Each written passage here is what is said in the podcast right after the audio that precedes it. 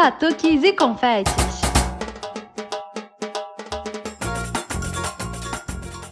Olá, pessoas. Aqui é a Nath Fischer do Batuques e Confetes. Oi, gente. Aqui é a Gabi Moreira e nós chegamos no nosso trigésimo episódio. O podcast é oficialmente balzaquiano, não é, Nath? Isso, Gabi. Nós somos balzaquianas e o podcast também agora, né? Esse tempo tá passando tão rápido que esse podcast conseguiu alcançar a gente, né? Alcançar nem tanto, né, amiga? Ainda faltam uns episódiozinhos aí para alcançar a gente, mas vamos lá. É, verdade. Falta um pouquinho. Mas logo, logo ele já vai, já vai ser veterano, né? Mas hoje a gente tem um convidado super especial. E quem é a Nath? E aí, Gabi, partiu mais uma viagem para Pernambuco?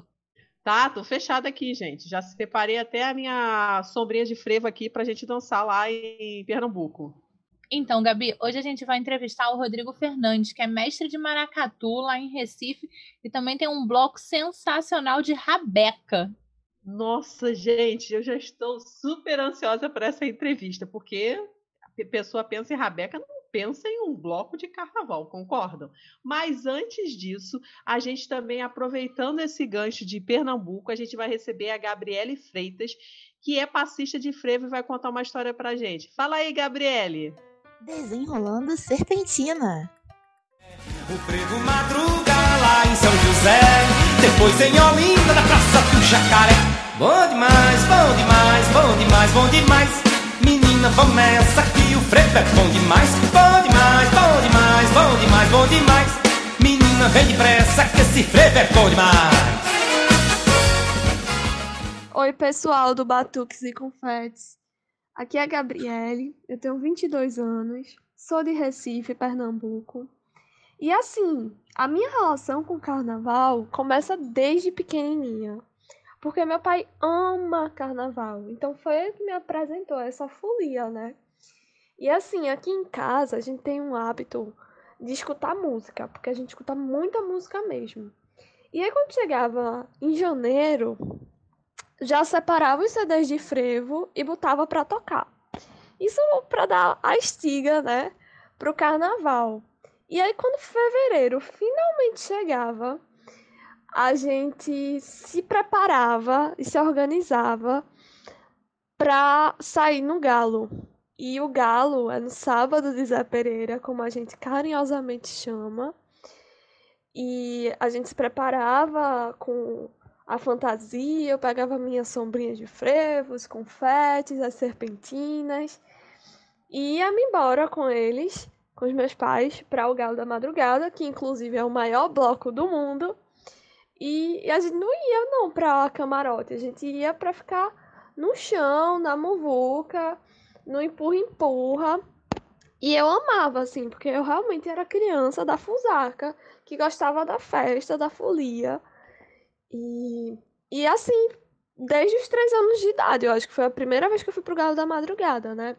E aí, os outros dias de carnaval, eu costumava ir pro Recife Antigo, porque aqui no Recife Antigo à tardezinha, saem os blocos líricos, tem algumas troças, à noite tem os shows. E aí tem um dia específico na semana que de tardezinha, mais ou menos, tem um show de Antúlio Madureira. E o show de Antúlio Madureira é incrível, assim, ele é um artista pernambucano que canta frevo e a interpretação do show dele é muito mágica, assim, é muito foda. Ele mexe muito com o imaginário popular nas suas canções. E aí, ele promove um encontro durante o show dele, que é o encontro da cobra com o dragão. E aí vocês visualizem aí uma cobra gigante de tecido, um, um dragão igualmente grande e as pessoas elas podem entrar debaixo desse tecido para brincar dentro dele. E são pessoas aleatórias, assim, que você não conhece, né? Que você chega e anima. E imaginem, eu criança, eu amava isso. Eu amava de verdade. E era o meu momento favorito do carnaval, ficar debaixo da cobra com meu pai. E como eu disse, isso é mais ou menos de tardezinha, né? E à noite começavam os shows do Recife Antigo, que é o palco principal do carnaval daqui de Recife. E a gente tem um problema aqui em casa. Porque enquanto eu sou a louca pro carnaval, a minha irmã não gosta. Ela detesta. E aí o que acontecia? Enquanto ela chorava pra ir embora, eu chorava pra ficar. Então imaginem a situação dos meus pais de ficar tentando mediar a situação, né? E às vezes eu ganhava, às vezes ela, ela ganhava, e a gente ficava nessa troca. Mas teve um ano que a gente ficou para assistir os shows até mais tarde, né? E eu assisti o show de Spock. E assim, Spock, ele é um maestro de uma orquestra de frevo aqui de Recife, super famosa. E ele toca um saxofone dele. E é incrível, assim, o show dele é muito bom. Frevo de rua, frevo canção, frevo de bloco, toca tudo. E nesse show dele, que especificamente me marcou muito, tinham as crianças em cima do palco dançando. E eu fiquei maravilhada, eu queria estar em cima do palco dançando também, né? Me senti muito atraída por essa imagem. E eu falei para minha mãe que eu queria. Aí manhinha disse que não podia, né? Mas ela foi atrás ainda assim. A gente chegou na produção e aí a gente descobriu que só podia subir no palco quem fosse aluno da Escola Municipal de Frevo. Aqui em Recife a gente tem uma escola municipal que ensina gratuitamente as pessoas a aprender a dançar frevo, né? Então, depois que eu soube disso, a partir desse show, eu tive muita vontade de entrar na escola e manifestei esse desejo para minha mãe. E aí no outro não conseguiu, porque é muita gente para pouca vaga, mas depois de um tempo ela conseguiu. E eu fiquei matriculada meio semestre, né? Não consegui a rematrícula, mas enfim, enquanto criança tive essa vivência na dança, né? E esse desejozinho ficou guardado, porque aqueles seis meses não me, me satisfizeram. E aí eu, quando cresci, disse: pô, quero voltar a ter aula de frevo. Consegui me matricular na escola. E eu vou confessar para vocês que foi uma das melhores escolhas que eu fiz na minha vida. Porque entrar na escola de frevo me apresentou a um universo do carnaval que até então eu não conhecia. Então, eu me aprofundei mais, assim, conheci o carnaval a fundo, né? Eu comecei a conhecer as orquestras, as troças, as, as agremiações, as histórias de, de tudo, é, os grupos de passistas, né? Hoje eu participo do grupo Brincantes das Ladeiras, do Mexe com Tudo, além de ter as aulas da escola. Então, me abriu e me permitiu conhecer um universo que eu até então não conhecia. E principalmente me fez conhecer o Carnaval de Olinda. Porque é engraçado, moro pertinho de Olinda, né? Moro em Recife. Mas eu não tinha ido pro Carnaval de Olinda quando era criança. Porque, enfim, era uma dinâmica diferente da que meu pai gostava, né? E gosta, na verdade. E eu entendo, até porque aqui em Recife é mais tranquilo, é mais light, né? É, dá pra você ir de tardezinha e ficar de boa com sua família. Já em Olinda tem ladeira, sobe, sobe, é, empurra, empurra. É, a galera é mais animada, é uma efervescência, é um carnaval real, assim, de rua, uma animação sem igual, né? Então, enfim, são, são contextos diferentes. E aí, a partir da minha entrada na escola de frevo, eu conheci esse mundo do carnaval de Olinda e eu me apaixonei, assim, muito, muito mesmo. É, tô descobrindo ainda o Carnaval de Olinda, ainda falta muita coisa para eu conhecer. Mas assim, hoje eu recomendo para vocês conhecer o Clube Elefante, a, a troça pitombeira, o Tamaluco, é...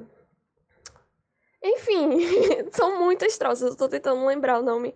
Mas enfim, o ponto que eu quero chegar é que durante essa minha vivência descobrindo o carnaval de Olinda e tudo mais, me falaram que tinha uma troça chamada Cariri e que essa troça saía às quatro horas da manhã da madrugada do sábado para o domingo.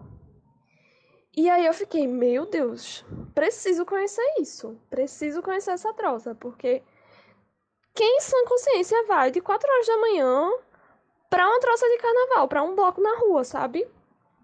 isso me despertou uma certa curiosidade. E eu botei, e eu fiquei com isso na mente, querendo conhecer o Cariri, né? E aí, ano passado, quando eu tava me organizando no meu carnaval, planejando tudo, porque tem que planejar, né? Muita coisa acontecendo. Eu, tô, eu moro perto de dois palcos de muita coisa mesmo acontecendo. E eu fiquei, caramba, vou colocar o Cariri como meta desse ano. E minha gente, eu fui pro Cariri. E minha gente, não tem, não tem como explicar aquilo. É tanto sentimento, sabe? É uma emoção tão grande que só quem viveu sabe. é nessa hora que eu falo, ai Gabi, só quem viveu sabe, porque é muito mágico, é muito lindo. É uma potência muito grande, assim, é uma energia maravilhosa. É, e o Cariri, ele simbolicamente abre o Carnaval de Olinda. Então tem uma chave, tem todo esse, esse mistério, essa magia. E assim, para contextualizar mais, quem entrega, entre aspas, a chave pro Cariri, do Cariri, da abertura do Carnaval, na verdade, é o Homem da Meia-Noite. E o Homem da Meia-Noite é aquele boneco gigante, carinhosamente chamado de Calunga, que tem uma história maravilhosa. A galera ama e acompanha, porque a sua saída é de meia-noite da madrugada do sábado para o domingo também. Então, depois do percurso inteiro do Homem da Meia-Noite, se chega no Cariri. E é uma experiência que tem que ser vivida. Assim. Quem vem para o Carnaval de Pernambuco, principalmente o Carnaval de Olinda, precisa conhecer o Cariri. E assim, gente, esse ano, o Cariri faz 100 anos, é o centenário. E a galera tá organizando um documentário. Então, quem puder colaborar na vaquinha, a gente ia ficar muito feliz, porque esse documentário vai contar a história do Cariri. E é importante a gente documentar isso, né? É uma coisa tão incrível, tão mágica. E eu queria fazer um convite para vocês, né? Quem quer sentir o Carnaval de Olinda um pouquinho, próximo, no, no sábado, na verdade, no dia 13 de fevereiro, às 5 horas, no canal do YouTube da Troça Causa Ganha, vai ter uma live que vai reunir quatro orquestras de frevo, uma das as principais orquestras daqui de Olinda e Recife. E vocês vão poder sentir um pouquinho esse gostinho do Carnaval de Olinda. É... Fica aí o convite. Eu queria agradecer vocês pela participação. Enfim, eu começo a falar de carnaval e não quero parar, então vou, vou dar um tempo agora, né? Mas obrigada mesmo e parabéns pelo trabalho de vocês. Abraço em todo mundo e quem quiser vir para Olinda, venha. Para Recife também, que vocês vão ser muito bem recebidos. Cheiro em todo mundo. Gabi, você já imaginou? Olha, eu vou te propor um desafio para quando a gente for passar o carnaval em Recife, hein? Aqui no Boitolo, você sempre me dá bolo no domingo. Você não acorda cedo, porque normalmente você desfilou no sábado, então passa. Mas quando a gente for para Pernambuco, quero ver você acordar para estar tá no Cariri às 5 da manhã, hein? Olha, que eu lembre na minha vida, acho que eu só acordei às 5 da manhã quando eu fui operar minha vista, mas tudo bem, eu vou fazer esse esforço, tá, Nath? Faz o seguinte, Gabi, você nem dorme, porque aí não tem problema. Emenda e não dorme, que aí você não vai perceber que são 5 da manhã. É, verdade. Eu acho que assim é mais fácil, entendeu? Aí já, já emendo logo, aí no dia seguinte já dou aquela descansada básica, entendeu? Mas tá fechado, entendeu? Quando a gente for para Pernambuco, a gente vai no Cariri. Isso, bota um café, um Red Bull. Ó, eu prometo fazer uma gin tônica de Red Bull para você, hein? Tá fechado então, hein? Então, já tá prometido, tá no ar, tá gravado, hein? Não, pode deixar. Com aquele Red Bull de maracujá fica maravilhoso. É a ventania que se espalha, o elo que não falha, no exército de olhar.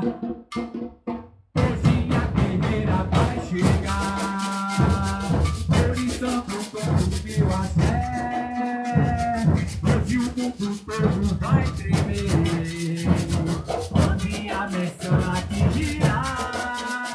Pois é, Gabi, hoje a gente vai viajar de novo lá para Pernambuco, né? E a gente vai entrevistar o Rodrigo Fernandes, que é mestre do Maracatum, Ogum Onilê, e também tem um projeto super legal de um bloco de rabecas, o Pernambequeiros, além de vários outros projetos que ele desenvolve ligados ao carnaval também, né? E aí, Rodrigo, tudo bem? Tudo jóia, Nath. Tranquilo. Rodrigo, a gente tem uma pergunta aqui super clichê no podcast, que a gente sempre começa com ela, a gente não consegue desapegar dela, que é como o carnaval entrou na sua vida, assim. Caramba, eu acho que eu não tive escolha, Nath. Eu nasci numa família de folião. O meu avô paterno amava tanto o carnaval que ele saía de casa na no sábado de carnaval só voltava na quarta-feira de cinzas. E aí eu vi o meu pai curtindo, né, desde cedo, eu via meu pai curtindo o carnaval, sou do interior de Pernambuco, uma cidade chamada João Alfredo, e eu acompanhava ele para é, a gente ver o, o famoso desfile do Zé Pereira, né, que são os bonecos de Olinda, que hoje é, são mundialmente conhecidos. E fui aprendendo a gostar do carnaval, do interior. E aí a gente, eu juntamente com alguns amigos, criamos um bloco de rua chamado Garotos Inocentes, em homenagem aos rapazes inocentes daqui de Recife.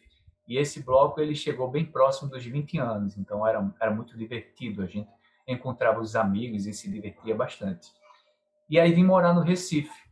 E a minha ligação com o carnaval é, continuou como folião, até que no ano de 2014 eu resolvi fazer um maracatu. E foi onde a minha, a minha aproximação, a minha imersão com o carnaval, ela aconteceu através do maracatu de baque virado e depois com o bloco de rabecas. Não, Rodrigo, máximo isso, né, da família, né? Quando a gente tem uma família, assim, de fulhão, não tem muita escolha, né? A gente acaba indo de acordo com, a família, né? E a família é também é verdade. é bastante ligada a carnaval, mas carnaval de escola de samba, né? Meu pai trabalhou em barracão, ele fazia carro alegórico, minha mãe era da cozinha. Bacana. Aí depois ela virou ia fazendo perucas, né? Ela trabalhou no teatro municipal também. Então aí foi aquela coisa, né? Nasci nesse meio, né? E não tem como escapar, né? Mas você falou é do, do maracatu, né? Tipo, como é que você começou, tudo. Como é que foi essa experiência de, de participar do maracatu, assim, entrar no maracatu, tudo? Olha, o maracatu, é, eu, enquanto fulião, eu sempre assistia, assistia na rua, é, os maracatus de baque virado, tanto percussivos quanto os maracatus nação, né, que tem a ligação com a religiosidade. E mexia muito comigo, porque é, não tem como a gente assistir uma apresentação de um maracatu ou um percussivo e o peito da gente não estremecer. Então, estremecia de uma forma que me encantava e aquele som né, é, me chamava para dentro, porque desde os meus 10 anos de idade eu tocava em bandas fanfarras e marciais na minha escola, lá em João Freire. E aí o batuqueiro estava dentro de mim, estava dentro de mim, guardado, esquecido. Então, quando eu escutava aqueles tambores nas ruas, eu me encantava e eu dizia para mim: um dia ainda eu vou ter o meu maracatu. Não sei como, mas eu vou ter, porque isso mexe muito comigo. E até que um dia eu resolvi, disse: é esse ano. Aí fui atrás de parcerias, convidei um mestre e peguei minha grana, botei toda comprando instrumentos, sabe? Saí chamando amigos. Primeiro foi a minha família, né? Convenci o meu enteado mais novo. Vamos lá, cara. Botava um bombo nas costas, um caixa, um gonguezinho pequenininho, uma gogô, na verdade. Entrava num busão e vamos pro Recife Antigo. Aí daqui a pouco veio o enteado mais velho. Daqui a pouco ele chamava os amigos do, co do colégio. E minha mulher ficou em casa só. Até que ela disse, opa, tô sobrando. O que é que eu tô fazendo em casa? Vou ajudar também. E nessa a gente já está há seis anos, ela está comigo também, né, na coordenação. E a gente criou esse maracatu, muito difícil, como eu já estava falando antes, é muito difícil coordenar grupo. Mas o prazer de entrar em contato com pessoas diferentes e ver a transformação delas através do maracatu, porque não é só o batuque, a gente conversa, a gente empodera essas pessoas, a gente conhece o humano por trás do batuqueiro, a gente tem uma relação muito família dentro do maracatu Ogunilê, né? E é transcendental tocar maracatu. A gente toca maracatu raiz, que é o maracatu nação, só que a gente não é, não somos nação. A gente não tem é, é ainda essa filiação né, com a MAMP, que é a Associação dos Maracatus Nação de Pernambuco. mas a gente se assemelha muito pelo baque, pelas loas cantadas, pelas obrigações religiosas, pelo respeito com a religiosidade e o trabalho social que a gente tem, né? Então, é isso, assim, tem muita história. Não, você falou, Rodrigo, né? Quando você escuta o tambor do maracatu. Eu aqui no Rio sou totalmente carente de maracatu, porque aqui eu só conheço o Rio Maracatu, que é um bloco que tem aqui de maracatu que faz aquele cortejo todo com os personagens. Sim. E eu sou dessa, assim, eu escuto maracatu, eu fico arrepiada, assim, eu sou doida pra ir para Pernambuco. Todo mundo fala tanto do frevo, eu gosto do frevo, mas eu confesso que o maracatu me encanta muito mais do que o, o frevo, a história toda, tudo que ele, que ele traz junto, né? É verdade, o, o, maracatu ele traz essa energia. É, música mexe muito com a gente, mas o maracatu é, ela é, mexe muito com a energia ancestral que cada um de nós temos, né? Alguns são mais sensíveis. Esses mais sensíveis, quando assistem o maracatu de baque raiz, o maracatu nação tocar, eles sentem uma vibração diferente, né? Alguns, alguns não, vários se emocionam choram, chegam para a gente no final, dão um feedback legal, coisa linda, que bacana, me emocionei, adorei quando vocês cantaram tal música, tal loa, né? E a gente vê que é muito maior, a gente começou a entender que o maracatu é muito maior do que a gente achava que ele era, né? Através desse impacto que tem em volta das pessoas e a gente aproveita aquele momento em que estamos tocando, né? Para os orixás, para as nossas divindades, para a gente transmitir é, é, amor, transmitir recados, né? principalmente nesse momento, não agora, mas no momento, o ano passado, começo do ano, com a situação política do país, então a gente aproveitava para deixar alguns recados, empoderar, né? fazer as pessoas refletirem. É preciso a gente, às vezes, né, falar de política, né? e a gente tocava nessas questões de uma forma né, mais suave. Então, o maracatu não é só o baque, né? Como eu falei, o maracatu ele é, é uma cultura onde a gente pode ser utilizado também politicamente para empoderar esclarecer as pessoas. Com certeza, até de um modo mais abrangente, assim, não só o maracatu, o carnaval inteiro conversa muito com política, né? O carnaval de rua, então, é aquela coisa ali da, da sociedade mostrando o que está sentindo. Eu acho que são aqueles dias que a gente tem a chance de mostrar sem medo o que a gente está sentindo. E aí, seja na é fantasia, verdade. na música, na marchinha, como for. Não, bacana. E, e, o carnaval, né, como utiliza o humor, o humor é, é, muito bacana que eu percebo isso através dos, programas de televisão e através das redes sociais. Quando vê uma mensagem é, com humor, uma mensagem política, na maioria das vezes ela é mais aceita, ela é processada, porque primeiro te diverte, aí depois você entende algo, algo sério, assunto sério que está envolvido ali, você começa a processar de uma maneira boa, de uma maneira leve, sem se fechar. Quando você faz algo muito panfletário, né, as pessoas cruzam o braço, então quando cruzam o braço, elas não estão ouvindo, não estão mais aceitando o que você está falando. E o carnaval, através da alegria, do humor, consegue passar essa mensagem e ela ser processada nas pessoas. É muito bacana. E no Rio a gente vê muito isso em fantasia, né? O que esse ano teve de laranjal, de fantasia, de fantasia de laranja. Eu nunca vi tanta laranja. Eu passei uh -huh. em BH. Em BH também eu nunca vi tanta laranja na minha vida. Não sei porquê. Pois é, pois é, muito bacana. Aqui, né, as pessoas escolheram, né, o, o hino, né, aquele hino que ficou famoso no Brasil inteiro, o, ai, ai, ai, ai, ai, ai, ai, ai, ai, ai, ai, né, né, né? O resto todo mundo já sabe, né? Então, todo mundo canta, né? Quando a orquestra começa a puxar, começa a tocar esse freio, a galera adora. A gente está é tão bacana. reprimido, né? Que o carnaval a gente. Esse ano vai fazer falta a gente não poder dar esse Poxa, grito. É verdade. Vai fazer falta. Vai fazer. Muita falta, muita falta. Tá um vazio muito grande. Eu estava conversando isso, inclusive, né, com alguns amigos hoje, né?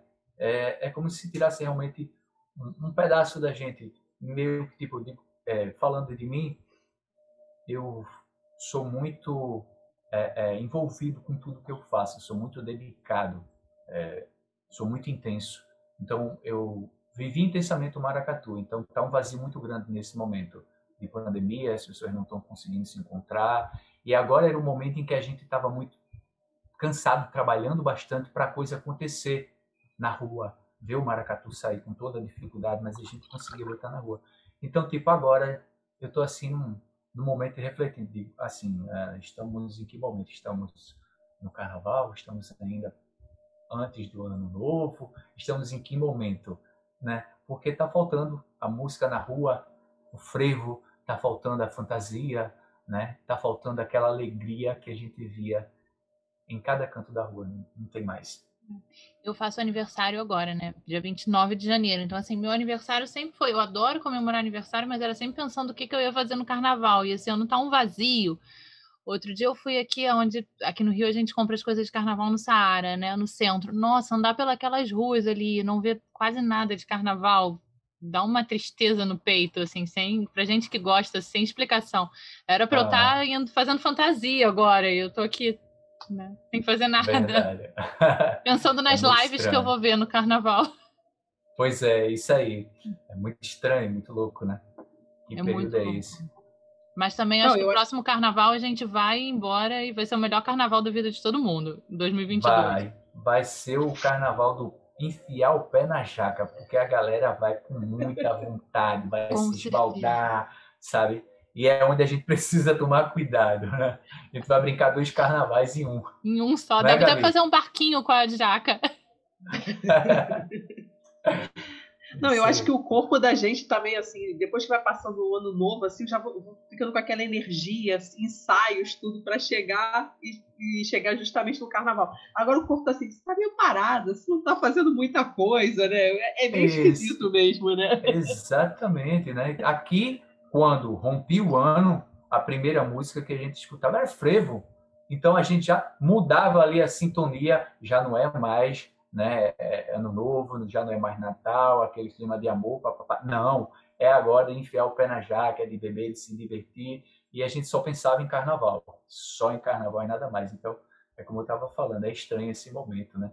Eu fico me perguntando em que momento a gente está agora. Não, e você estava falando do maracatu, né? A gente entrevistou um tempo atrás o Ortiz, né? Que ele, ele tem um podcast lá no, do Sul, né? Que é o Tacaticatá. E ele falou muito do maracatu. E quando você estava falando da emoção, tudo, eu só me lembrei da frase que o Ortiz falou: que quando ele escutou maracatu da primeira vez, ele ficou baqueado, entendeu? Porque ele falou que é uma emoção muito grande. Então, acho que, acho que a frase dele resume muito quando você tem contato com, com o maracatu, né? Você acaba ficando baqueado. É verdade total. Quem gosta de música, quem gosta de percussão, se encanta pelo maracatu, né? Aquela batida forte. É, e o, o, bacana dos maracatus é que eles são bem diferentes, né? Uns dos outros. O que a maioria das pessoas, é, o contrário que a maioria, a maioria das pessoas pensam, né? Que todo maracatu é igual. E não é. Existem baques que todos os maracatus tocam, mas cada um tem a sua pegada, tem a sua convenção diferente tem instrumentos diferentes. Por exemplo, eu, é, o meu maracatu é filho da nação do maracatu Porto Rico. E a gente utiliza um instrumento que é o atabaque, mais conhecido pelo Brasil aí como timbal, onde outros maracatus não utilizam. Então a gente é, faz esse instrumento se tornar protagonista dentro do maracatu. A gente cria convenções, faz com que ele apareça. Já tem outros maracatus, como o maracatu de nação Estrela Brilhante, onde quem faz o papel do atabaque é o caixa. O caixa rouba a cena também com as suas convenções, né? E cada maracatu que cria algo diferente, bota um instrumento aqui e acolá diferente dos outros. E é isso que faz cada maracatu, né, se tornar encantador. Rodrigo, eu ia te perguntar isso, né? Como é que foi assim esse início, escolher que que vertente ia seguir dentro do universo tão grande do maracatu, né? Então, boa pergunta, Nath. Olha, eu depois que entrei, eu vi que a coisa era muito mais difícil. Como as pessoas dizem, o buraco é muito mais embaixo. Eu caí de paraquedas, sabe? Um louco que diz assim: eu quero fazer isso. E não sabe para onde vai, não sabe como é que é, mas a vontade é maior do que a razão. Foi o que aconteceu comigo. Eu disse: eu quero fazer e chamei uma pessoa e vamos tentar fazer. A minha ideia era fazer percussivo, certo? E aí entrou uma pessoa, ela começou a ensinar e aí estava faltando muito, não estava dando certo. Aí eu consegui o contato de outra pessoa, um mestre maracatu, que já teve um maracatu e que tinha acabado ele. E que ele tocava o maracatu raiz, o maracatu Porto Rico. Então venha, vamos lá. Ele começou a ensinar a gente e ele disse, ó, vamos fazer o seguinte, vocês esquecem o que vocês aprenderam até agora e eu vou ensinar vocês maracatu de raiz. Aí depois vocês me dizem o que querem seguir, tá bom? Ele deu três meses de aula e chegou para mim e disse: E aí, Rodrigo, você quer voltar ao que era antes, o percussivo, ou você quer continuar no maracatu de raiz? Aí eu disse: Não precisa nem perguntar, maracatu de raiz. E a gente seguiu nessa pegada, né, de maracatu de raiz. Graças a Deus foi muito, muito certa, né? É, o nosso baque é um baque de peso, a gente utiliza é, bombos, que é assim que se chama, é, mais conhecido como alfaia, né? mas é, o fundamento chama ele de bombo, onde a gente tem uma pegada bem forte, o nosso bombo é maior, é com corda de sisal, igual a, aos maracatus nação, e graças a Deus tá dando certo até agora, né? Tirando essa a pandemia, tava dando certo, tava tudo bem antes da pandemia, né? Agora a gente tá tentando sobreviver. E o som da alfaia que é uma delícia, né, gente? Aquele... Eu sou louca para tocar alfaia, mas assim, Rodrigo, eu tentei tocar caixa num bloco aqui, foi difícil. Eu fico imaginando, acho que a alfaia não vai. Que... Não vai, a alfaia vai. Né? É, é, mais fácil o bombo do que o caixa. O Ai, caixa, que bom, você me deu uma luz assim no fim é do túnel. É sério, é sério. O, e o bombo é muito bom, gente. Você descarrega toda a sua energia. Na realidade, tocar maracatu, seja qual for o instrumento, é muito bom. Você descarrega aquela energia é, e você sai, depois de um ensaio, você sai cansado, mas você sai revigorado. É estranho isso, né? Você sai cansado, mas você sai energeticamente revigorado. É ali quando a gente está tocando maracatu, a gente está em comunhão com a energia do outro, né? É, espiritualmente falando, a gente está ali é, criando uma egrégora. Cada grupo de pessoas, né? Cada grupo de cultura popular tem a sua energia, a sua egrégora e aquilo mexe com a gente, as pessoas mais sensíveis. Então, é muito bom. Você chega no maracatu, no ensaio, é às vezes estressado, você quando começa a tocar, você entra em sintonia com todo mundo e já muda a tua energia. Né? Muito bom. Percussão tem muito esse poder, né? Quando eu ensaiava aqui, eu chegava, eu lembro que eu ensaiava terça-feira, quarta-feira eu ia trabalhar um caco, assim, porque sempre depois do ensaio tem uma cerveja, uma conversa, mas eu ia revigorada, assim, exatamente o que você falou, a gente vai cansado, mas parece que recarregou todas as energias ali. Com certeza. Você fica moído. Tem ensaios que você fica bem quebrado, a mão estoura toda de calo, né? O Coluna dói. Fica dolorido, né? Você fica sem voz porque tem que cantar. E, é, enfim, você sai destruído, mas energeticamente você sai revigorado. Então, tal que você está lá, eu já vi mão de batuqueiro com calo de sangue e ele chegar para mim e dizer assim, ó, oh, como é que tá minha mão? Ele disse, cara, pare aí um pouco. Ele, de jeito nenhum. Que tá lá o sangue quente, a energia tá tão boa, tá tão, gostoso, tão gostoso aquele momento, que ele não consegue parar. Aí quando termina o ensaio, esfria, aí sim, a mão começa a incomodar, né? a garganta doer, o ombro, né? E a reclamação das pessoas. Mas esse momento final do ensaio é muito bom, da interação, de tomar uma cervejinha, um refrigerante, conversar, botar o papo em dia, é fundamental, né? E dói nos lugares da mão que a gente nem imagina, né? Eu falo que eu descobri músculos que eu não sabia que existiam, só descobri depois que eu tocava. é verdade.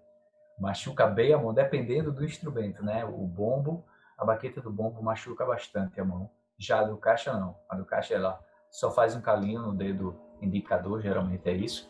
Mas todos os instrumentos né, tem, é, é, provoca um pouco de dor e um calo, mas o calo é uma coisa boa. Depois que cria ele, já não incomoda tanto, né? O calo é a melhor coisa, né? Depois que surge o, surge o calo, vai. A minha, a minha dor era aqui, entre Exatamente. o dedão e o indicador. Eu falava, gente, eu não sabia que isso aqui podia doer de segurar a baqueta.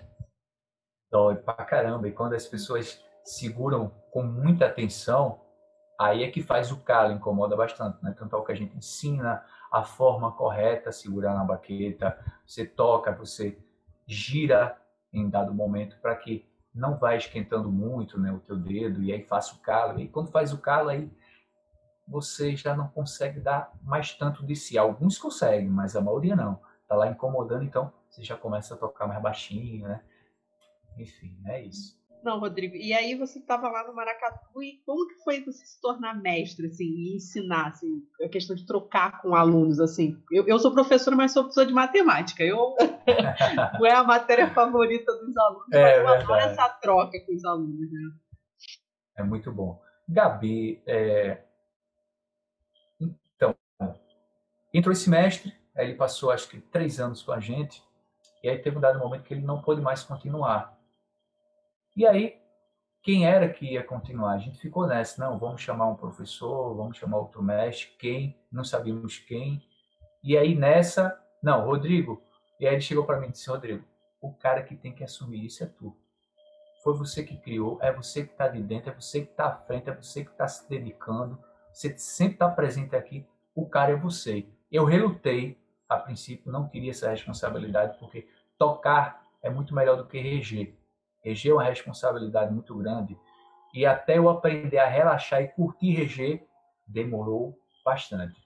E aí, assumi o meu grupo, fui aprendendo, errando bastante, errando muito, errando muito. Eu estava aprendendo a ser batuqueiro, Gabi, e de repente eu tive que aprender a ser mestre. Olha só. Agora Jogar isso em cima de você, tipo pois assim, é, olha, exatamente. o filho é seu. Me empurraram assim, é tipo assim, eu estou na coxinha de um teatro, me empurraram. Vai, meu irmão, substitui esse cara aí que faltou. E você, opa, e agora? O que é que eu falo? O que é que eu faço, minha gente? Né? Como é que é isso?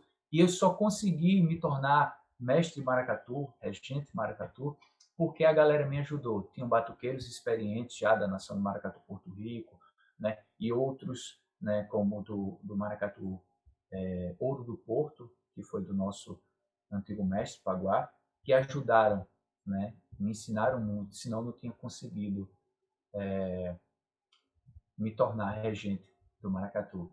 Mas é um processo bem difícil, bem doloroso. Você precisa aguçar os seus sentidos, você, musicalmente, humanamente, porque muitas vezes tem um batuqueiro que você sabe que ele não consegue mais é, se doar porque ele está com algum problema. E é nítido. A gente começa a conhecer cada batuqueiro, né? e aí a gente já não cobra tanto aquele batuqueiro.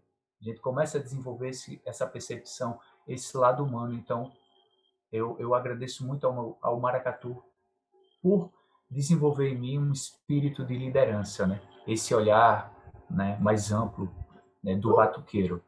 Não, não, e uma coisa que você falou, né, Rodrigo, que eu acho que essa, questão de liderança é muito importante, né, para você se tornar um mestre, né? Você tem que e, e, é realmente o que você falou, como é que aproveitar o desfile regendo, né? Porque quando você é ritmista é, um, é uma outra pegada, né? Mas aí você, com o tempo, vai se ajeitando tudo, né? Mas eu acho que essa parte de liderança é muito importante. A gente precisa saber com quem, quem é o nosso grupo ali, quem pode dar, quem não pode dar. E sempre falar com jeito, porque às vezes assim, uma conversa vai fazer a diferença para aquele ritmista ali e ele vai acabar, tipo, sabe, conseguindo superar né, os problemas, ou assim, ou tentar dar uma afastada daqueles problemas enquanto ele estiver ali, né? Acho que isso é bem importante, né? É, com certeza, total.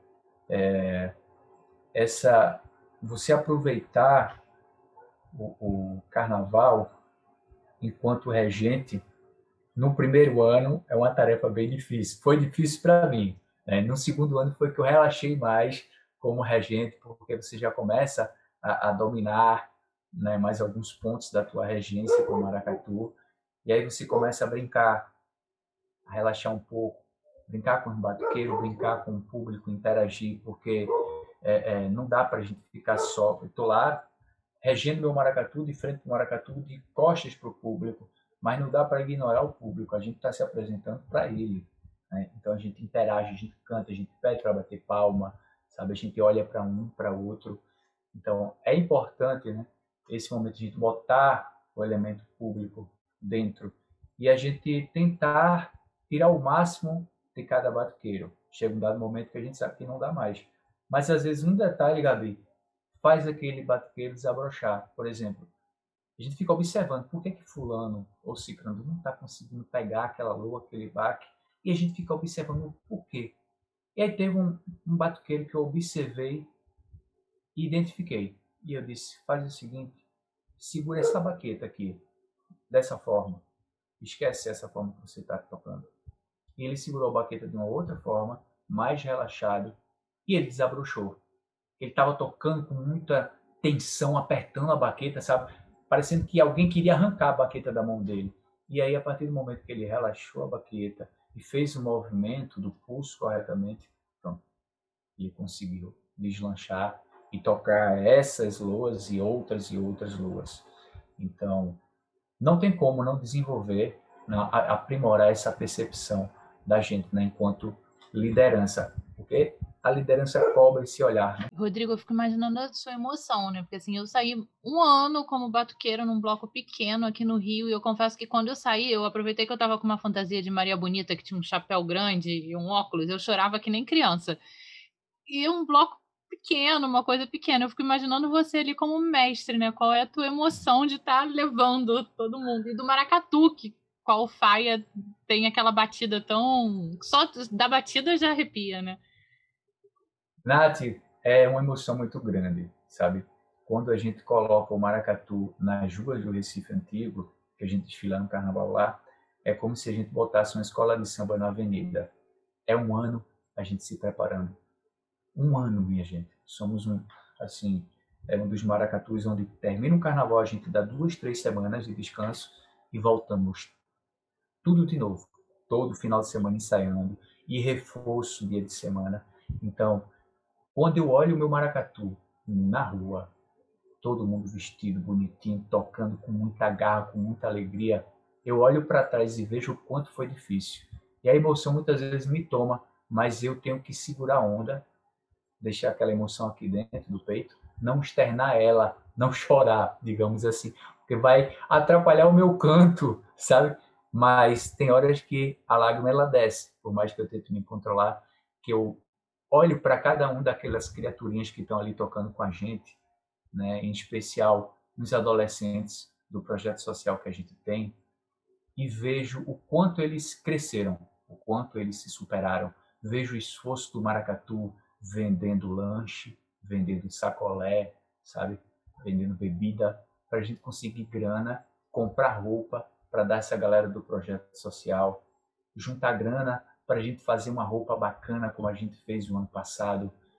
Então, é toda uma história que eu vejo quando olho o meu maracatu e a pegada, aquela garra, porque é uma troca, né? Quando estou animado, eles veem um animado, eles me devolvem aquela alegria. E às vezes é o contrário, se eu estou precisando de ver a animação deles, então quando eu vejo a animação deles, eu também entro nessa. E aí a gente começa a contagiar o público.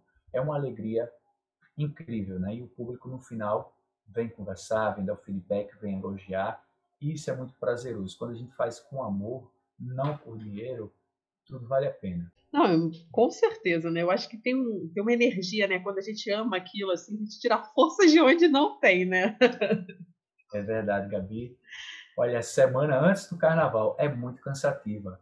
Muito cansativa. Eu dormia três a quatro horas Nossa. na semana do, antes do carnaval, último carnaval. E aí, quando chegou no dia para a gente desfilar, eu estava finalizando um carro alegórico. Inventamos de fazer um pequeno carro alegórico, que foi um búfalo. Adivinha quem foi esculpir esse búfalo? Sobrou para quem? Para mim, para mim.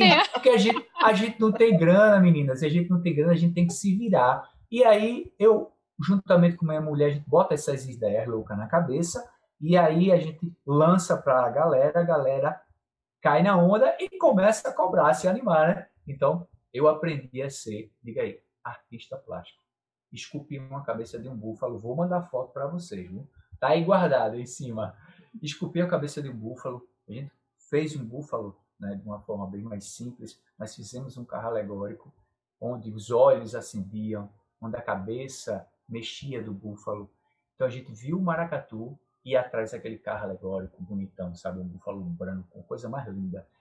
E foi encantador. É muito bom quando a gente consegue se superar, quando a gente consegue, é, é, através do apoio da galera, conseguir botar o maracatu na rua do jeito que a gente quer.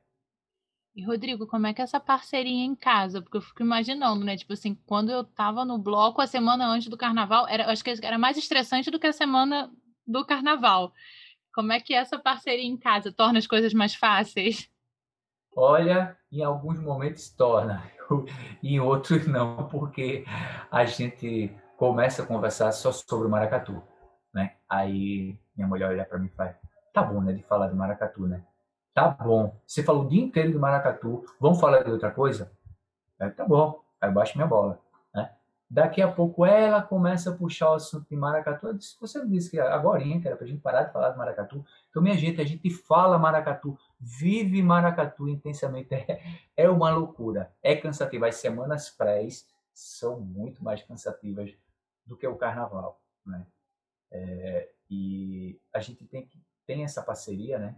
Eu e minha mulher lá em Torres, mas em vários momentos a gente se bica, né? Porque ela quer uma coisa, eu quero outra, sabe? Às vezes eu sonho demais, às vezes é o contrário, e um fica puxando o outro para baixo, para a realidade. E graças a essa parceria a gente está aí com o Maracatu, prestes a fazer, né? Sete anos. E projeto social também, na Vase, a gente passou três anos na Escola Municipal de Recife, que é o Divino Espírito Santo e a gente tem uma galerinha aí boa. Começou com a gente com 12, 13 anos, já está agora um homem, uma mulher, feita e aprendendo muitas coisas aí e dando já é, bons exemplos para a sociedade, para os seus amigos, e isso é muito gratificante. E como é que começou esse, o projeto de vocês? Esse projeto social a gente chama Maracatu nas Escolas. Ah, é, tá. hum. Começou assim, é, lá no Recife Antigo, desde que começamos o Maracatu, resolvemos dar bolsas para alunos de escolas públicas e quem chegasse lá pedindo, a gente deixava entrar no Maracatu e não cobrava nada, logicamente, quem não tivesse condições. E resolvemos ampliar isso para a nossa comunidade aqui na Várzea, para esse colégio. E como foi que a gente resolveu fazer isso? Enquanto estávamos ensaiando no Recife Antigo, tinha um garotinho que chegava e ficava assistindo a gente. E a gente percebeu. Até que um dia chega a mãe desse garotinho e disse: é, O meu filho adora adora maracatu. Quando ele vê vocês tocando, ele fica louco para aprender. Ele gostaria muito de aprender a tocar maracatu, mas a gente não tem grana, não temos condições. Aí a gente, sem problema, traga ele para cá. E ele começou a tocar maracatu. É, a gente começou a ter amizade com essa criancinha, que eu acho que era 11 para 12 anos no tempo. E essa mulher vivia numa situação de rua. Essa criança estava junto com ela na rua, morando num prédio abandonado nesse Antigo. E até que teve um dia que ela disse assim: Eu gostaria de pedir a vocês é, para ver se dá para meu filho passar a noite com vocês, porque estão invadindo aqui o nosso prédio e ontem botaram fogo nas coisas aqui. E eu estou com medo que aconteça alguma coisa comigo e com ele. E a gente olhou assim, não tínhamos outra resposta a dar. Tá bom, levamos essa criança para casa, né, e passou o final de semana e voltou para lá. E no outro final de semana a mãe pediu novamente. A gente, tá bom, vamos. Aí no terceiro a gente já começou a olhar assim para o outro e qual é dessa mulher, né? né? Começamos a, a, a, já prever o que ia vir mais para frente. Até que ela chegou para a gente e disse assim: Eu gostaria que ele ficasse um tempo com vocês, porque aqui está difícil, eu estou vivendo na rua, está tendo muito roubo, muita briga aqui. E conversamos, a minha família conversou e a gente disse, tá bom, vamos ficar com ele enquanto ela está nessa situação. E aí essa criança ela passou um ano com a gente, né? É, a gente matriculou ela perto da nossa casa, foi aí que a gente conheceu esse colégio. E quando eu cheguei lá, eu vi aquela garotada toda, sem nenhum projeto, sem absolutamente é, nada de cultura. Eu conversei com a direção e lancei a proposta. Elas adoraram, né? Disse, ó, gente traz o maracatu e dá aula aqui para garotada. Aí adoraram a proposta e a gente, desde fevereiro de 2017 até outubro, novembro de 2019, ficamos com esse maracatu lá dentro da escola. A dava aula duas vezes na semana e no final de semana a gente levava a garotada para o Recife Antigo para ter aula com a gente. Então a gente é, aprendeu muito, muitas histórias tristes de crianças é, que a gente via a princípio problemática, complicada, chata, mas muita história de sofrimento por trás. E isso humanizou a gente muito mais, né? É, e quanto ao, ao, garotinho que passou com a gente um ano, durante esse período, é, a mãe dele foi assassinada no Recife Antigo.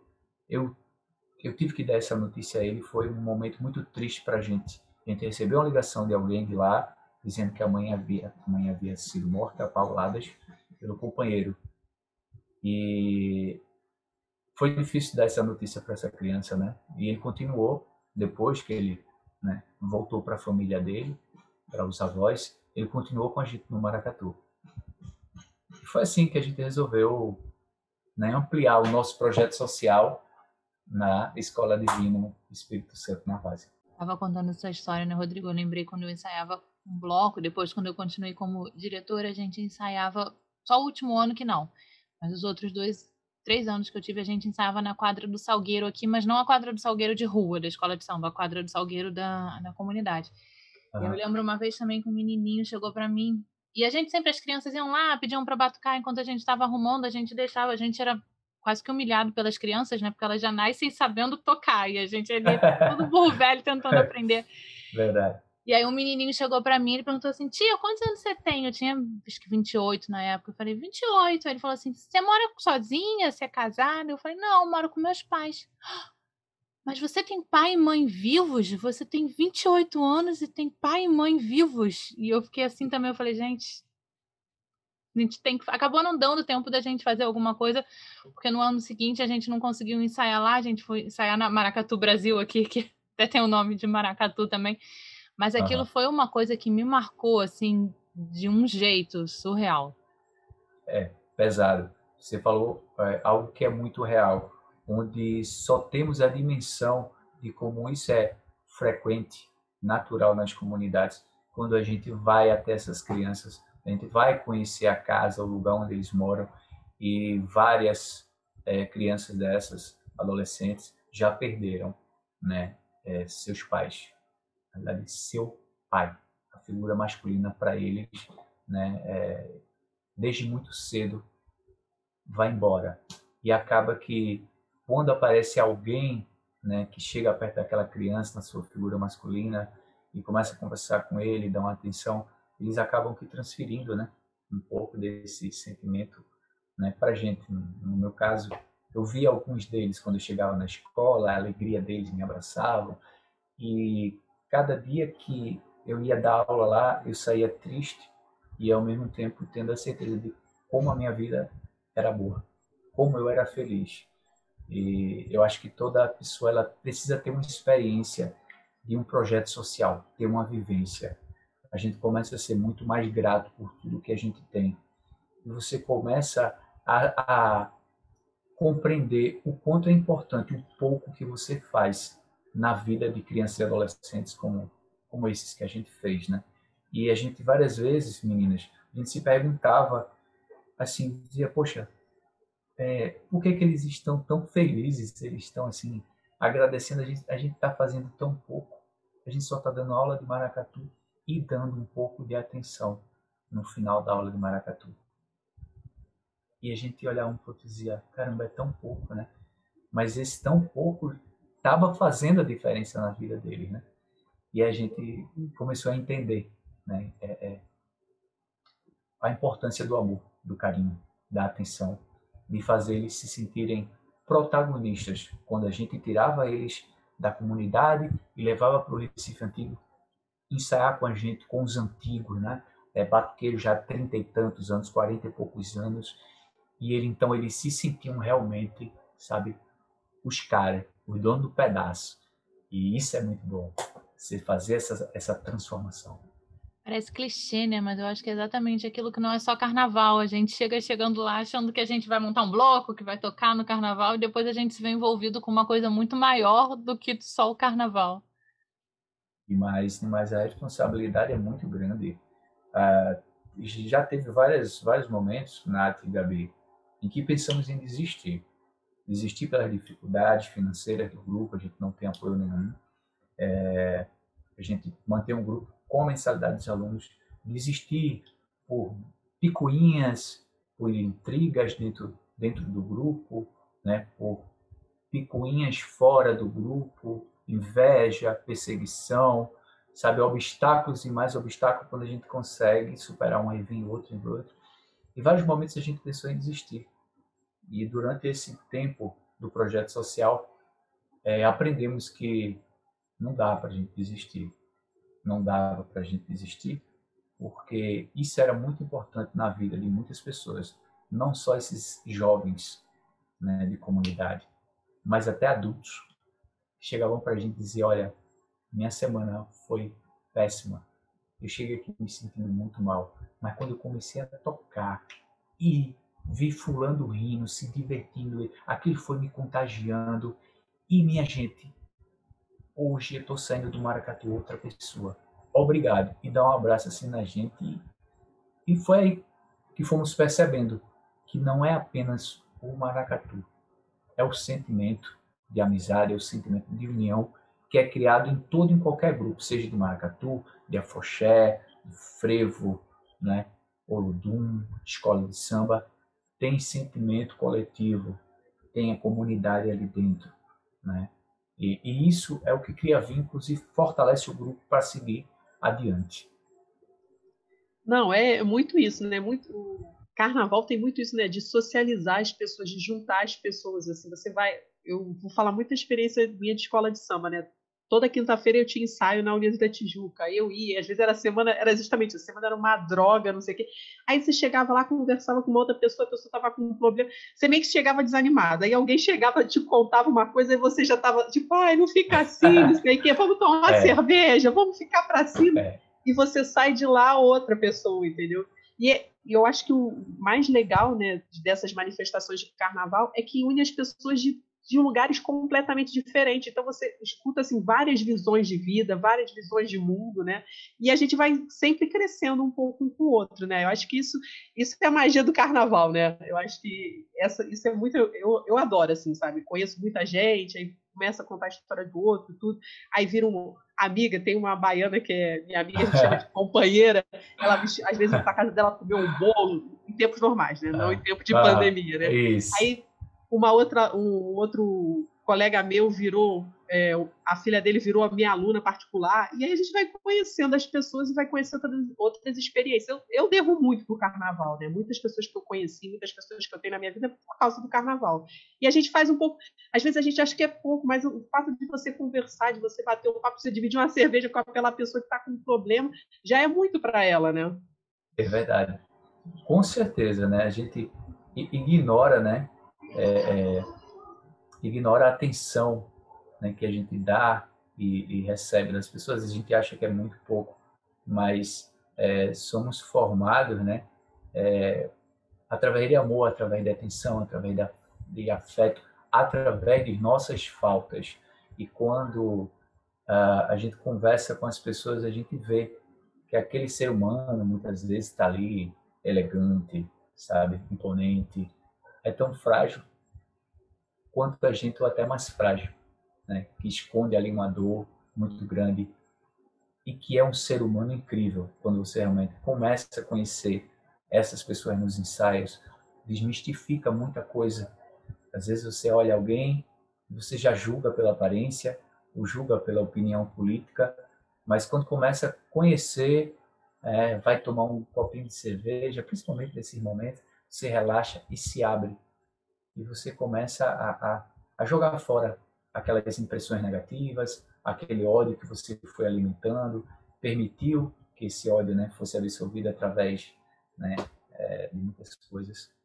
E é muito bom é, você tocar, seja qual for um instrumento, seja qual for a manifestação cultural, participar de um grupo e conviver com pessoas. Quanto mais a gente convive com pessoas diferentes, mais a gente cresce, mais a gente engrandece, mais a gente se torna tolerante e compreensível, sabe? É, você entender as limitações do outro, você entender e respeitar até onde vai né, é, é, o limite de cada um. No grupo, no coletivo, a gente aprende muito isso. E essa cerveja pós-ensaio socializa e humaniza, né? O, o ensaio, o ser humano, demais, o refrigerante, é, a água, o que cada um, mas é que a cerveja dá relaxada.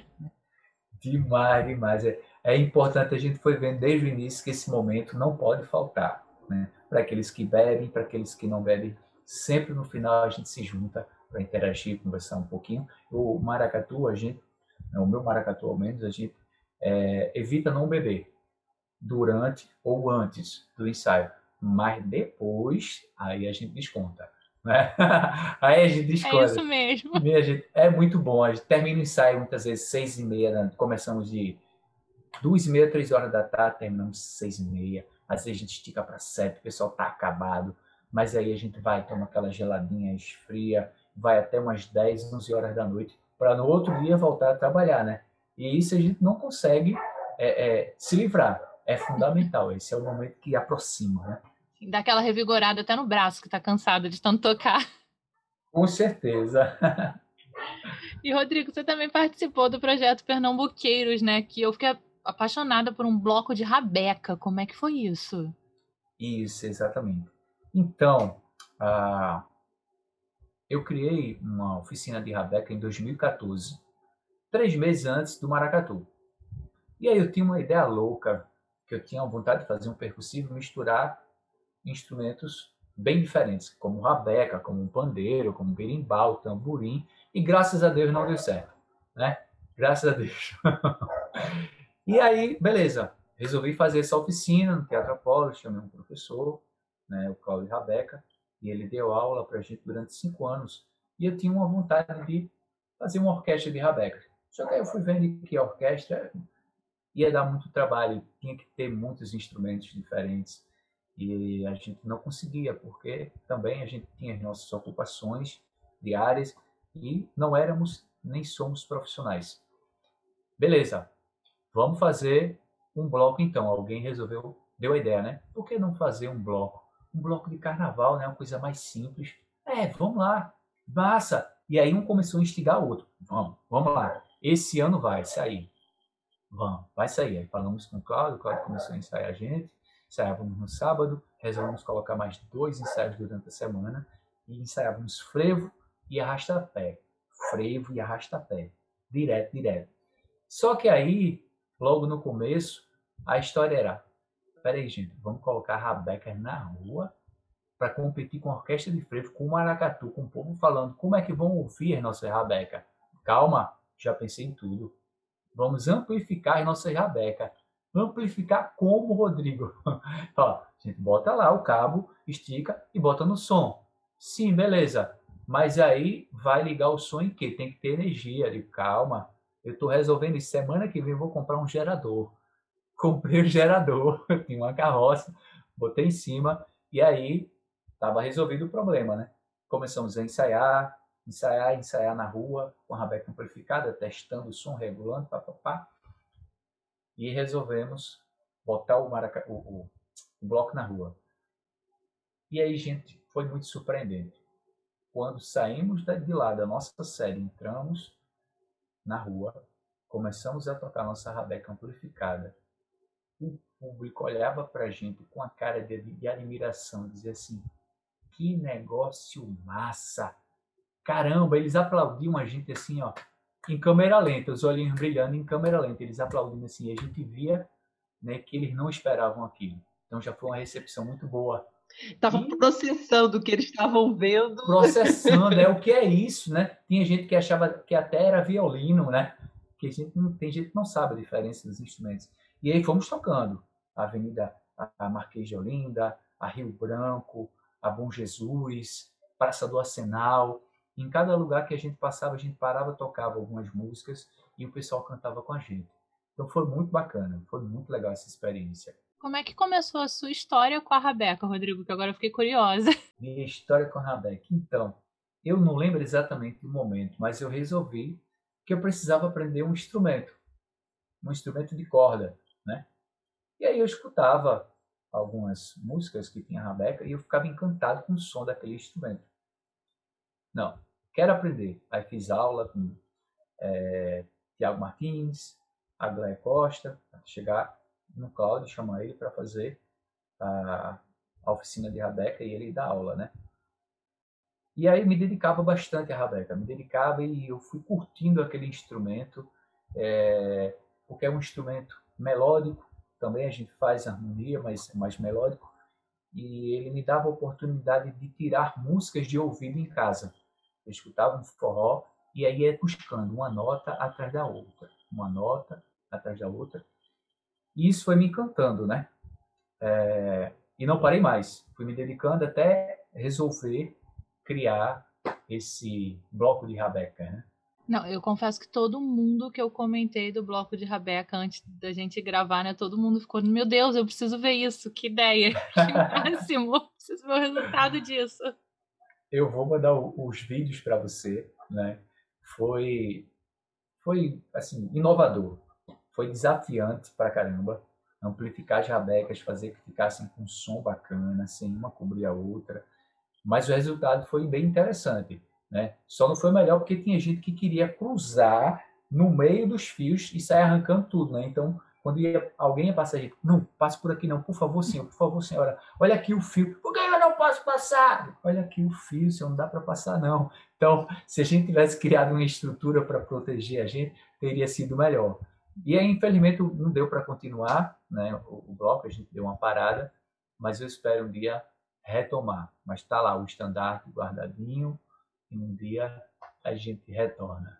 Acho que essa pausa para a pandemia pode ser a deixa, hein? É, de repente sim, com certeza, né?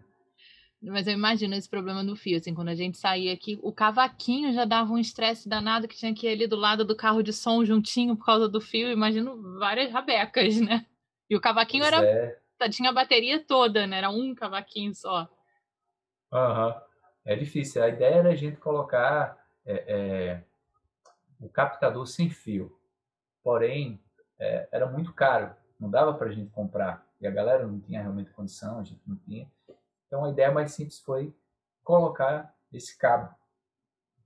E aí terminou que deu certo. A galera curtiu, a galera no final elogiava a gente, os integrantes ficaram super satisfeitos, né? E tudo foi feito na garra, com muita dificuldade, né? com a ajuda dos, dos integrantes. Cultura popular, gente, é muito difícil em qualquer lugar do Brasil. É muito difícil fazer cultura popular, tem que fazer com amor. E aqui no estado de Pernambuco é mais difícil ainda, porque tem muitos grupos, muitos e muitos grupos.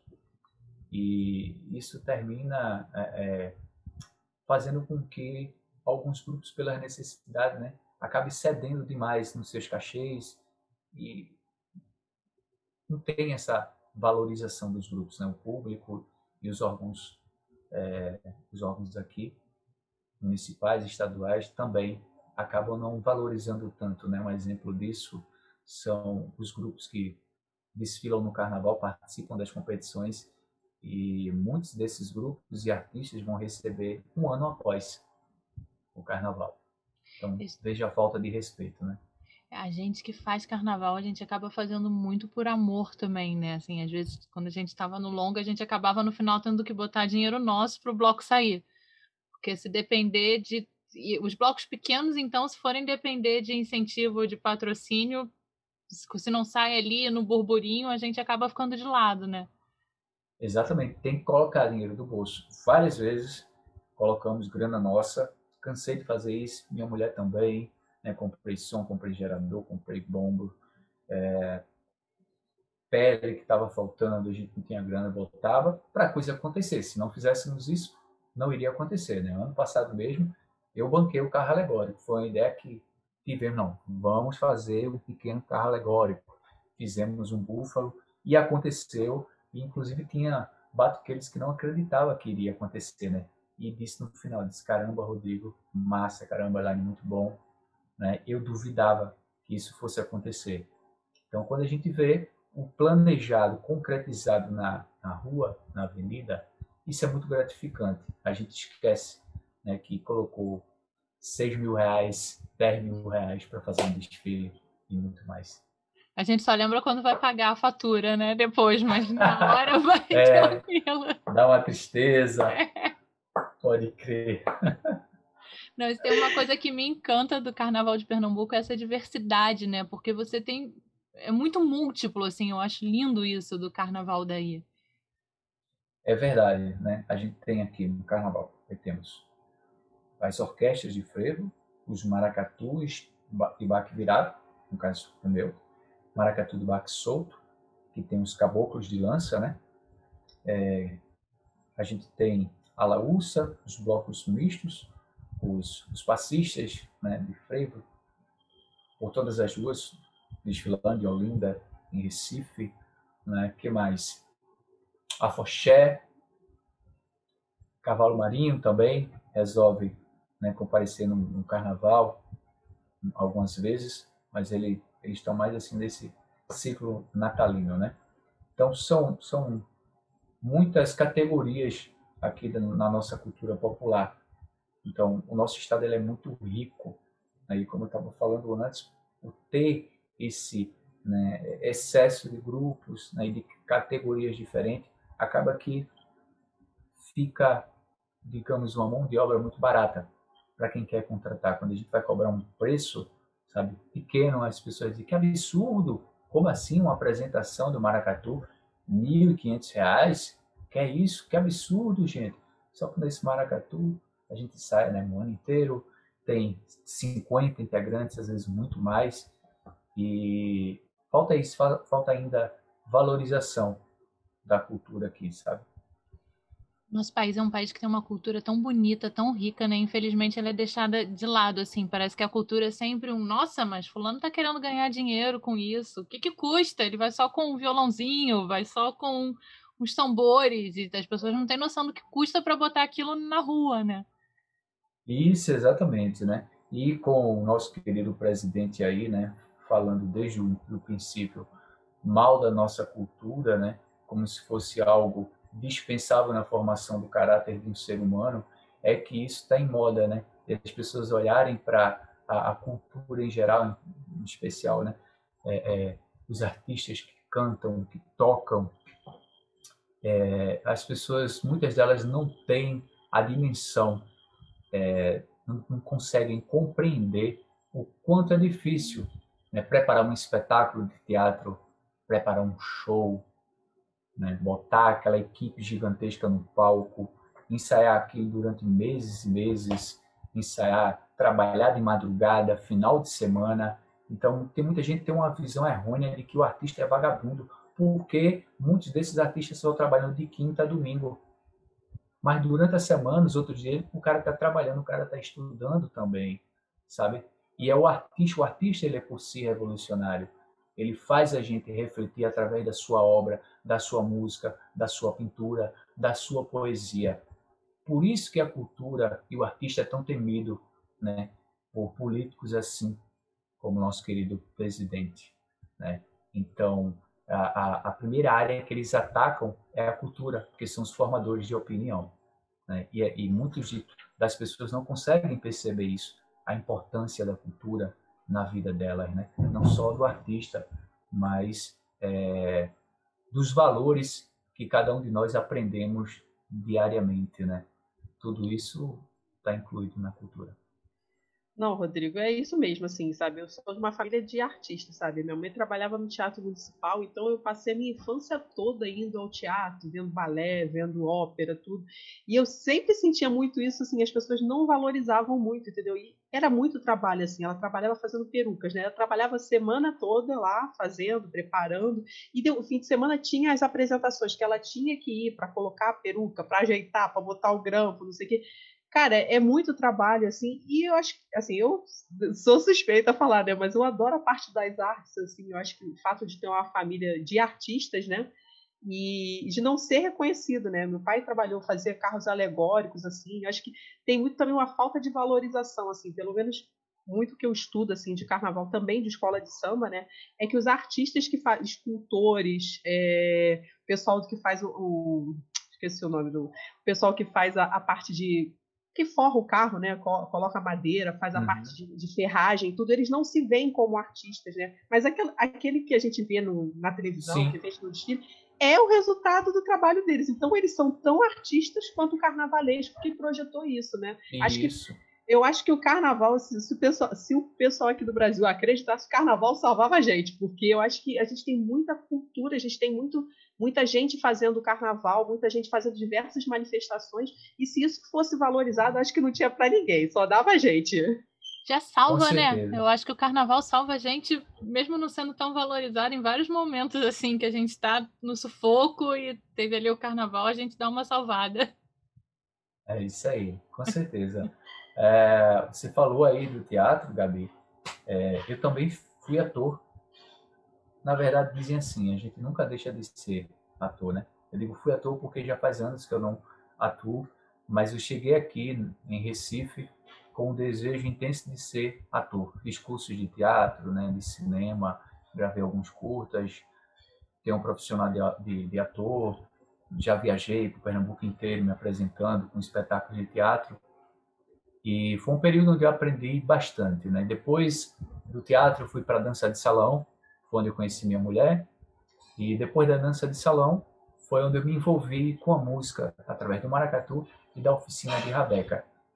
E com, com essa cultura, essa arte, eu só aprendi.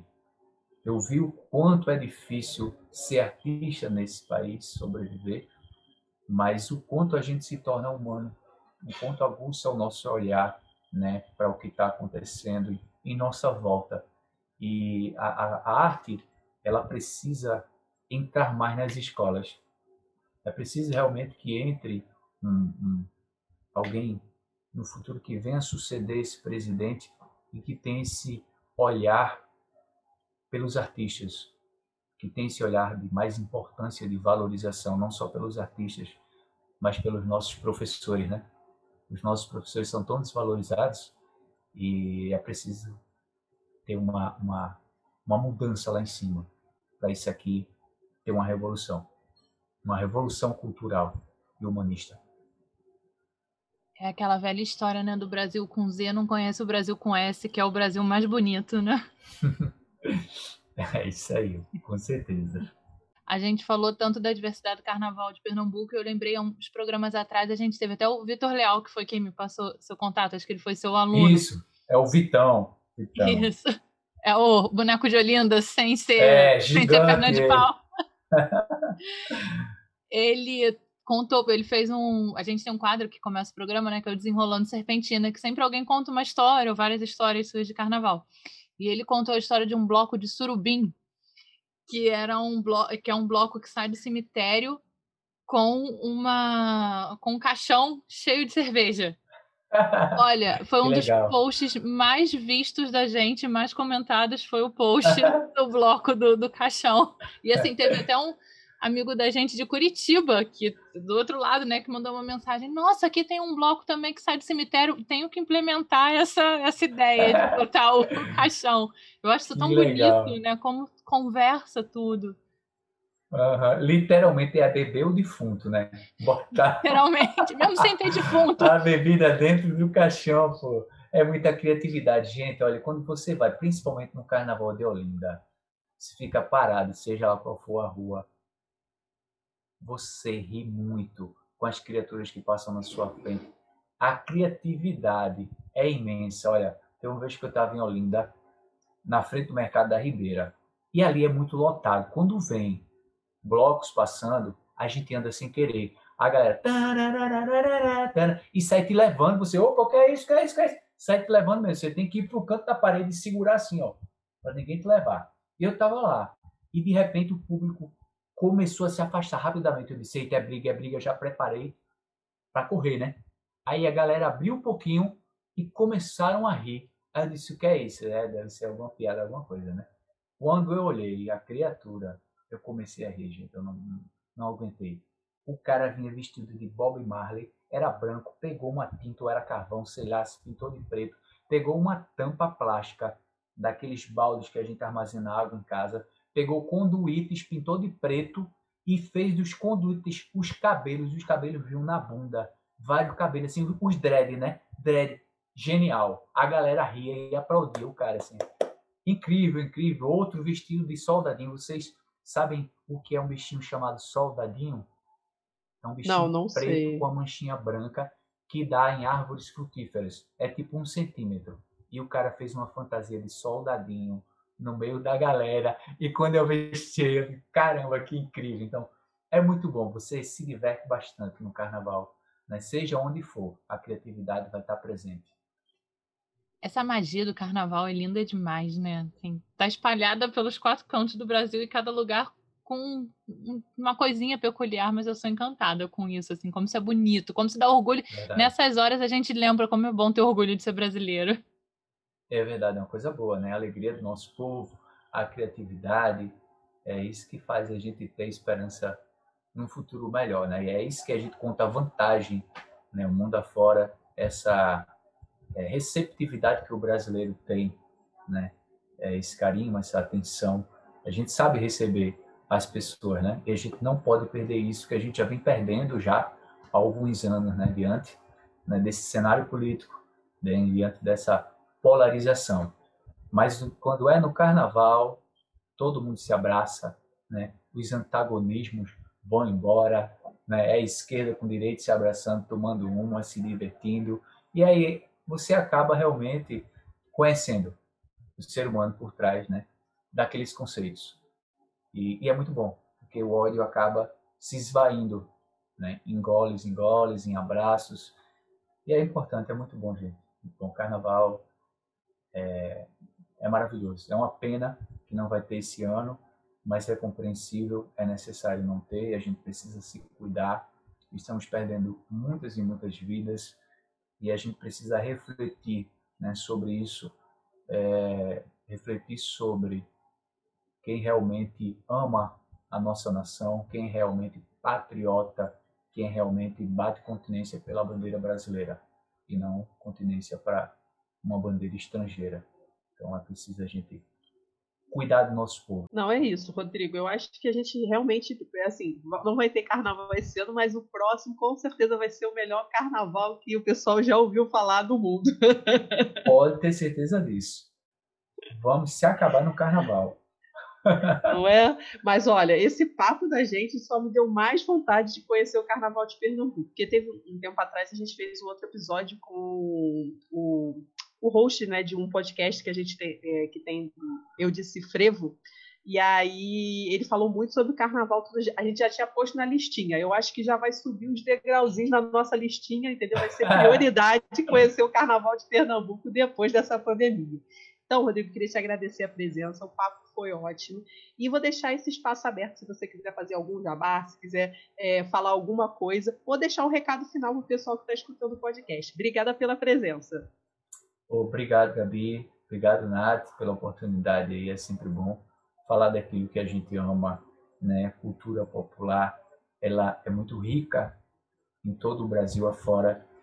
E o recado que eu tenho para dar é isso, gente. Vamos se cuidar, vamos curtir o carnaval em casa, assistindo outros carnavais, relembrando bons momentos que tivemos.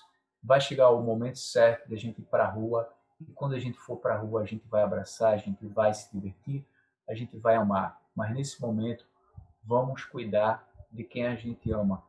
Vamos cuidar até de quem a gente não conhece. Né? É, é, a gente precisa tirar esse ódio do nosso coração. Esse ódio só vai fazer mal a cada um de nós. Não vai fazer mal a outra pessoa a quem a gente destina esse ódio. Então, que 2021 seja um ano de mais tolerância, um ano de mais alegria, um ano de mais amor para todos nós brasileiros. Vamos acreditar, vamos lutar, que a luta não está perdida. A gente precisa ir adiante, que esse Brasil ele vai se reerguer. Essa nação há de ser um dia uma nação. Tudo bom, gente. Obrigada, Rodrigo. Com certeza. E quem sabe a gente aproveita o próximo carnaval sem esse peso nas costas que a gente está carregando, né? Isso aí, Nath, com certeza. Bom,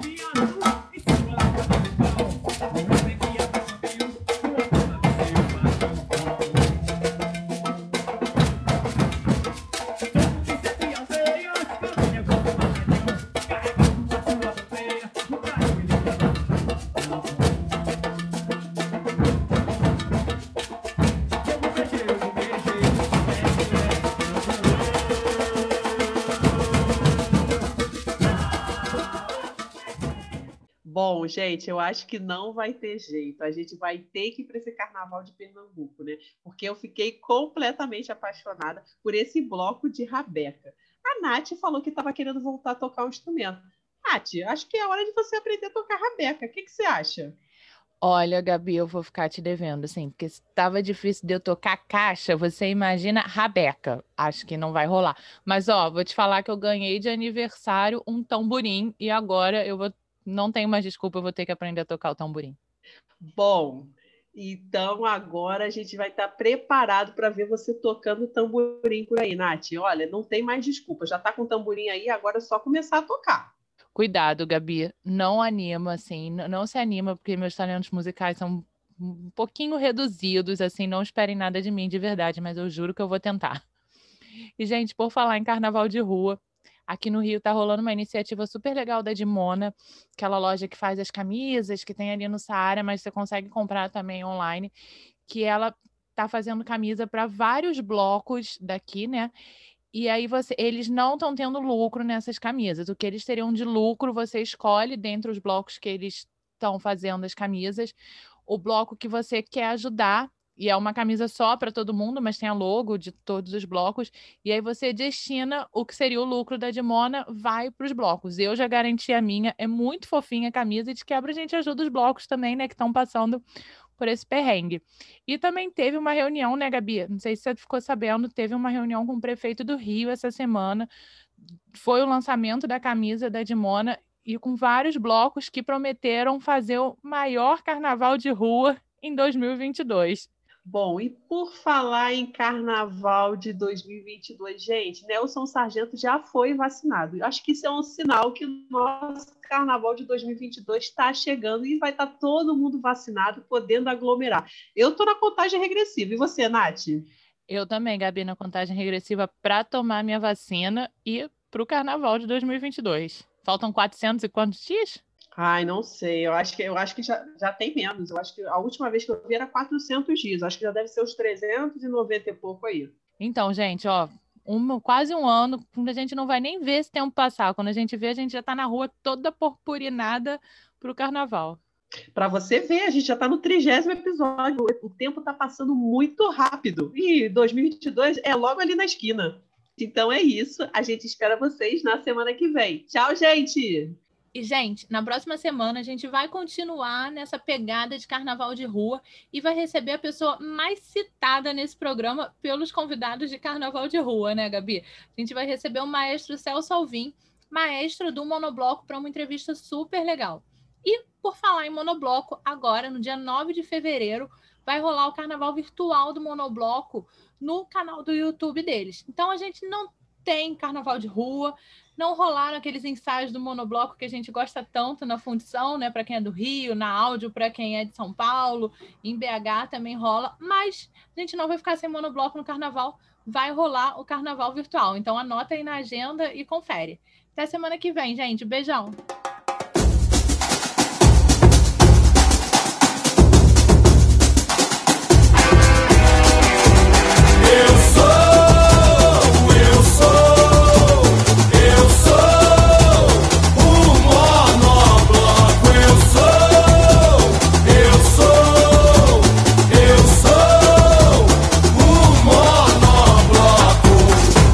minha escola de samba é meu bloco, minha avenida Sapucaí.